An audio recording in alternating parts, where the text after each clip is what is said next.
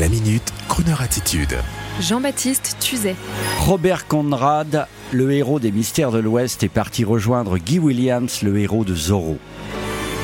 Robert Conrad, le comédien incarnant le fabuleux James T. West des Mystères de l'Ouest, est parti le samedi 8 novembre rejoindre Artemus Gordon, son complice élégant de cette célèbre série télé américaine diffusée entre 1965 et 1969 avec ses incroyables épisodes souvent bourrés d'anachronismes et montrant nos deux justiciers voyageant dans un wagon privé à travers l'Ouest américain et rivalisant avec de diaboliques machinations et d'incroyables machines auxquelles ils avaient à faire face. Mais si, souvenez-vous les quinquas, c'est toute une génération qui a adoré les mystères de l'Ouest. C'était à l'époque de la télévision à écran bombé en noir et blanc. Et sur le haut-parleur situé sur le côté droit du récepteur de télé, on entendait le générique extraordinaire de Zorro by Walt Disney, mais aussi le fabuleux générique des mystères de l'Ouest, avec sa ligne de basse légendaire. Tung tung, tung tung, tung tung, tung tung, Et là apparaissait à l'écran sous forme de dessin animé un cow-boy élancé qui à un moment donné un uppercut à une dame à robe à crinoline. Et cela m'a toujours choqué. Comment peut-on donner un tel coup de poing à une dame et la mettre KO en l'air. Fort heureusement, dans la réalité de la série, James Conrad, alias James T. West, était un élégant justicier, sexy pour les dames dans ses pantalons moulants et toujours coiffé d'un Stetson pour les messieurs.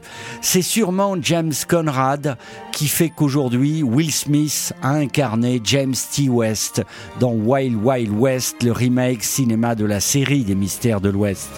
Un ami occitan me disait qu'en 1999, James Conrad avait été l'invité d'une grande concentration à Mirande, dans le Gers, dédiée à cette Amérique qui fait rêver la France profonde, avec concours de bûcherons, concentration de Harley-Davidson et autres shows de voitures customisées, et cela devant des milliers de personnes.